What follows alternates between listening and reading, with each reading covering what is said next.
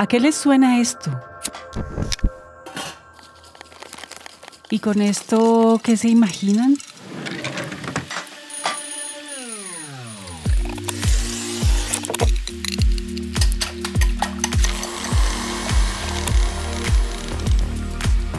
Aunque seguro ya tienen una idea de dónde estoy,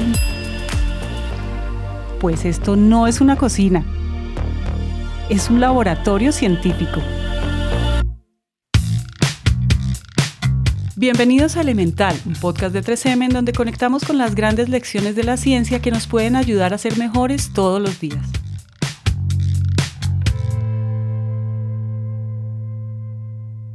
La ciencia y la cocina no comparten únicamente sonidos, y es ahí donde este episodio ha preparado una receta especialmente para ustedes. Este podcast es una invitación a que disfruten de un maridaje tan bueno como el del queso y el vino. Para eso vamos a empezar con una entrada pequeña. Una entrada para antojarse y entender por qué la gastronomía cabe en un podcast de ciencia. Para eso lo primero que hay que saber es que... Comer es una necesidad fisiológica. Durante toda nuestra evolución, la realidad es que el hombre tuvo que trabajar para conseguir cada alimento. Por esto nuestro metabolismo y nuestro organismo evolutivo es conservador. ¿Qué quiere decir? Que cada cosa que yo como además la va a conservar porque no sé cuándo voy a volver a comer. Entonces, en principio comíamos para llenarnos, solo intentábamos sobrevivir y nuestro sentido de escasez nos hacía comer lo que pudiéramos para mantenernos con energía y seguir funcionando.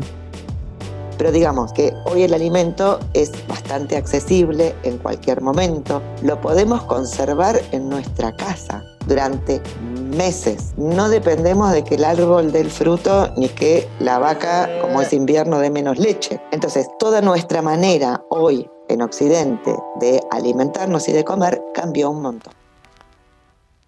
Las sociedades evolucionaron, encontraron en comunidad cómo preservar, cultivar y distribuir nuestros alimentos y construimos industrias enteras alrededor de ese proceso. Y pues así fue que la comida dejó de ser un recurso escaso que había que engullir rápidamente. Igual seguimos teniendo la necesidad fisiológica de comer. Una vez pasada esta necesidad fisiológica, culturalmente tenemos ciertas costumbres alimentarias que tienen que ver no con la fisiología, sino de algo cultural. Esta parte cultural tiene que ver con nuestro entorno, con nuestra educación, con nuestro ambiente familiar. Incluso así cuando uno compara, si vamos viendo cuáles son la forma habitual de desayuno, qué es lo que más se come, qué es lo que más se extraña cuando uno va de un país a otro, entonces tiene una dimensión cultural muy importante el comer, pero además hay un montón de reacciones emocionales que tienen que ver no solo con la comida, la expectativa, el ambiente, el plato, la música, hay millones de reacciones. Entonces, es así como, por ejemplo, cocineros encontraron que hidrocoloides se podía usar con aceite. Les presento a Mariana Kaufman. Ella es una doctora en bioquímica y es una mujer apasionada por la divulgación de la ciencia. Cuando desde la fábrica le decían que no se podía, pero se podía. ¿Por qué? Porque se la pasó jugando, hizo cosas. Tanto al científico le surgen ideas de cómo mejorar eso. Y él es Dani Martínez, doctor en ciencia y tecnología de los alimentos. Y por otro lado, el chef tiene unas ideas de, qué es lo que podría utilizarlo, cómo podría tratarlo para sorprender al comensal. El cocinero puede generar cosas súper creativas y hermosas. Y es algo que se va retroalimentando y al final salen unos resultados sorprendentes tanto para la ciencia como para la gastronomía. Los cocineros al hacer cosas que son como por ahí totalmente locas, empiezan a pasar cosas con los alimentos que no, que generan una investigación científica, porque la ciencia está en todo lo que hacemos y en la cocina en todo. No hay manera de evitarla. Y así inevitablemente la cocina nos ha acompañado por toda la historia. De hecho, uno de los inventos científicos que revolucionaron el mundo entero fue cocinar la comida con fuego, y de ahí en adelante el ser humano continuó con la creación de distintas técnicas e instrumentos para conservar y preparar cada vez mejor los alimentos. Y en esta carrera de descubrimientos, otro de los resultados de esta evolución culinaria es que la comida se convirtió en un ritual. Comer va más allá de matar el hambre. Es una experiencia y la ciencia lo sabe. Para contarles de qué se trata eso, vamos a servir el plato fuerte. Cuando hablamos de comer, muchas veces decimos que comemos por los ojos. Si quizás eh, ampliamos un poquito más las miras, decimos que, que comemos por el aroma, por el tacto, por el sabor. Pero realmente hay algo que siempre se olvida de esa ecuación y que realmente comemos también por las emociones, por las experiencias, por los recuerdos, por la sorpresa que nos pueda traer los alimentos. Y en ese sentido, por ejemplo, tenemos un término que es relativamente reciente, que es la neurogastronomía, y es mezclar lo que sería la neurociencia con la gastronomía y un poco pues ver esas interacciones que hay. Es decir, por ejemplo, a nosotros nos, nos, va a gustar mucho más un plato cuando nos sentamos a tomarlo con buen humor, que no nos hayamos enfadado previamente o que tengamos algún problema. Dato curioso.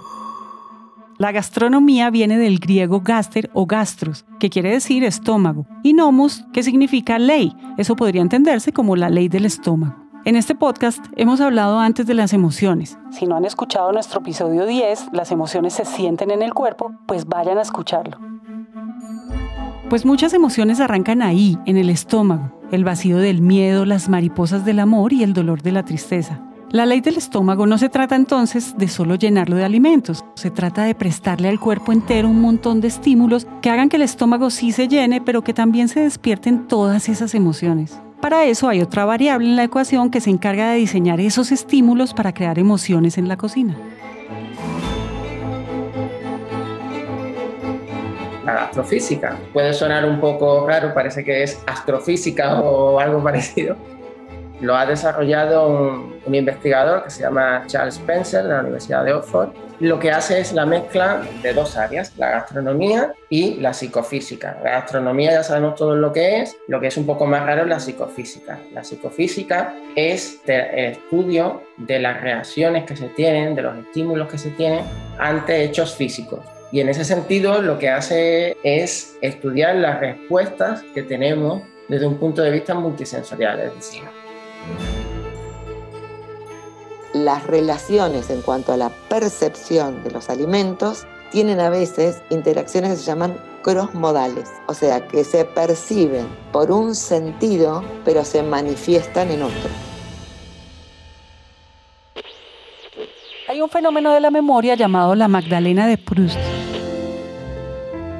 Resulta que el escritor francés Marcel Proust, en la primera parte de su libro En busca del tiempo perdido, cuenta que uno de los personajes estaba algo triste, entonces agarra una magdalena, un postre en forma de galleta ovalada con líneas paralelas en la parte de arriba, la mete en su pocillo de té y al probarla, justo en ese instante es repentinamente transportado a los veranos de su infancia en Combray, un pueblito al noreste de Francia.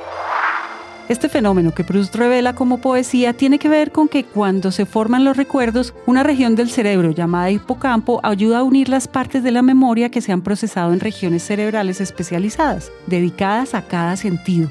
Según el doctor Loren Frank de la Universidad de California, cuando se experimenta el mismo olor o sabor y estos ya están vinculados a otras partes de la memoria, así es posible reactivar las imágenes, los sonidos o las sensaciones que vivimos en el pasado.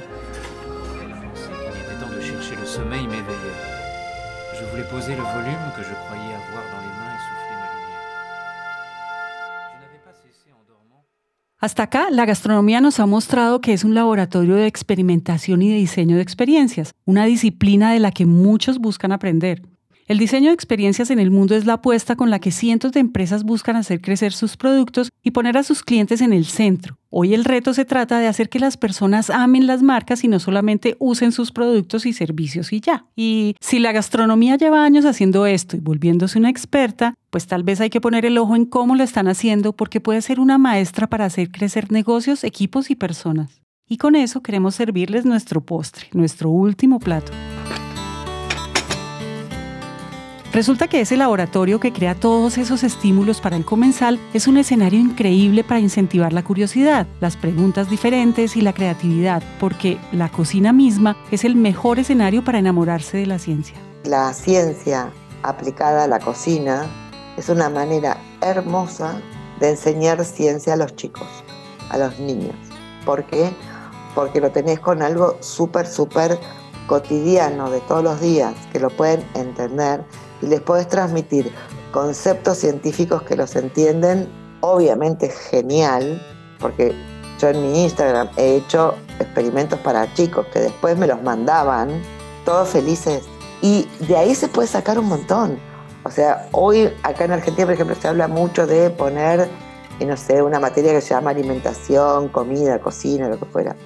Que cambiar un sistema educativo es un lío, pero si vos en una materia como ciencia, en vez de dar un ejemplo abstracto que al, chico le resulta, no lo vio en su vida, resulta ajeno, lo das con algo de la cocina, no se lo olvida más.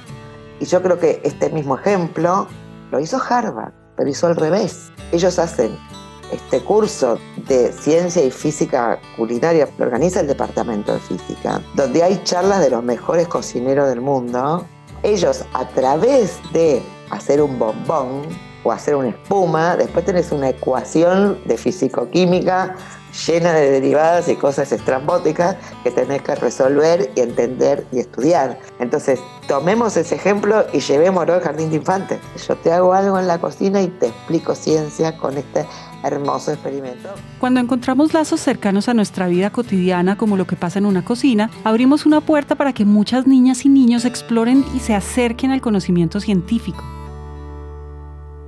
La ciencia está en cada espacio de nuestra casa, nuestros trabajos, nuestras vidas. La cuestión es que muchas veces no entendemos que se puede vestir de delantales, uniformes, jeans, cascos o de lo que sea. Pero todas las disciplinas tienen la oportunidad de poner en evidencia la ciencia y hacer que más personas se enamoren de ella. No podemos cerrar este episodio sin recordar una película que seguro ya han visto, Ratatouille. Y en esta película, uno de los personajes, el crítico gastronómico Anton Ego, dice esto en su crítica. En el pasado jamás oculté mi desdén por el famoso lema del chef Gusto, cualquiera puede cocinar, pero al fin me doy cuenta de lo que quiso decir en realidad. No cualquiera puede convertirse en un gran artista, pero un gran artista puede provenir de cualquier lado. Y aquí quisiéramos agregar algo. No todas las personas nacen para ser grandes científicos, pero un gran científico sí puede empezar a nacer cuando tiene la oportunidad de explorar y explotar su curiosidad en los laboratorios que todos tenemos en casa, las cocinas. Untarse, probar, mezclar, observar lo que pasa con el fuego, cómo se transforma la materia, tratar de entenderlo y explicarlo puede ser una herramienta para hacer nuestro mundo más científico. Así que en este caso, sí, háganlo en casa, porque la ciencia puede ser deliciosa. Este episodio fue escrito y producido por Araceli López y Manuel Torres. El diseño de sonido es hecho por Manuel Torres. El arte del diseño y material publicitario es hecho por Paola Silva y Luisa Ríos. Todo el soporte técnico para la grabación es hecho por Julián Cortés. Elemental es un podcast de 3M en coproducción con Naranja Media. Yo soy Margarita Calle y nos vemos en el próximo episodio.